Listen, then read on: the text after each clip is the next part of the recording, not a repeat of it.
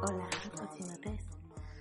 Una amiga nos invitó a mí y a otra amiga a las fiestas de su pueblo hace cuatro años. Yo en esa época estaba con mi último novio. Esa escapadita significaba un descanso muy grande para mí. Digamos que mi ex me absorbía mucho. Así que con ese detalle y que yo jugaba de visitante, pues lo di todo en el pueblo. Bajamos a la playa por la mañana y nos quitamos la arena en el jardín de mi amiga con la manguera. Esta escena os habría encantado verla. Las dos juntitas, ella rubia, yo morena, desnudas, dándonos agüita. Mi amiga es de características similares a la del trío de mi ex, que os contaba eh, el mes pasado, pero más bajita y con más pecho. Esa escena la imagino a cámara lenta, a lo tonto me puse cachondota con la situación. Quizás ella también, ella es boy o bisex, no sé, me pierdo con estas cositas. Y bueno, la tercera es más reservada y preferí hacerlo a solas en otra estancia. Imaginad, dos bellezas complementarias, ella rubia, piel blanca, pelo corto, yo morena, pelo largo, grandota, morena, las dos bajo el flujo incesante de agua rociando nuestras tetas y nuestros duros pezones a escasos centímetros de rozarse, jugando como dos niñas.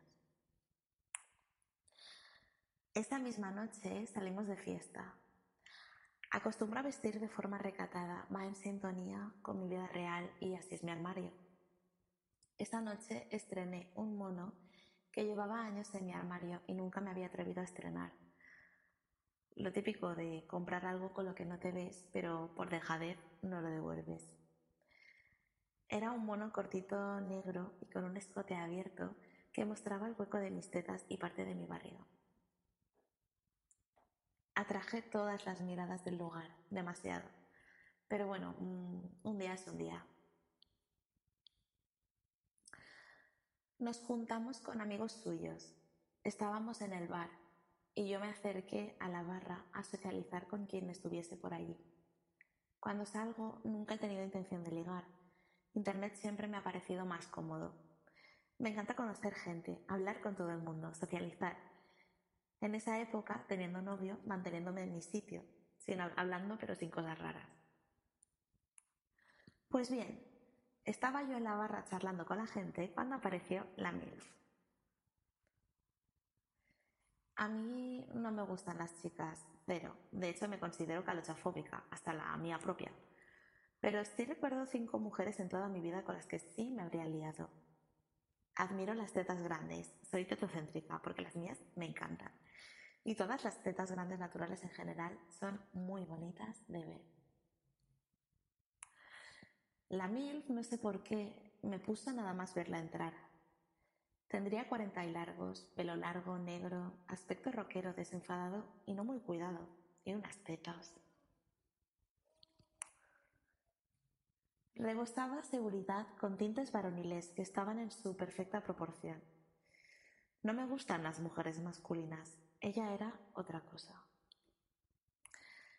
Nada más entró, la invité a un chupito y como siempre, sin ambajes, le dije que me encantaban sus tetas, que estaba muy buena. La otra, lejos de escandalizarse por mis requiebros, me tiraba. Entre coña y chupitos estuvimos un rato charlando animadamente. Era una persona muy interesante. Tanta cerveza al final hizo que necesitase ir al baño. Si me escucha alguna chica, sabéis el rollo que es ir al baño con un mono y más de fiesta. Ese mono tenía un único botón en el cuello, pero era un botón diminuto. Yo sola no podía. Justo en ese momento entró la MILF al baño. Mm, me sonrojé y le pedí que me desabrochase el botón dado que yo sola no podía. Entonces me miró con una sonrisa maliciosa. Me puse de espaldas a ella y me desabrochó el botón. De repente me giré y tenía su boca a escasos minutos de la mía. Inmediatamente empezamos a besarnos apasionadamente. desmesuradamente.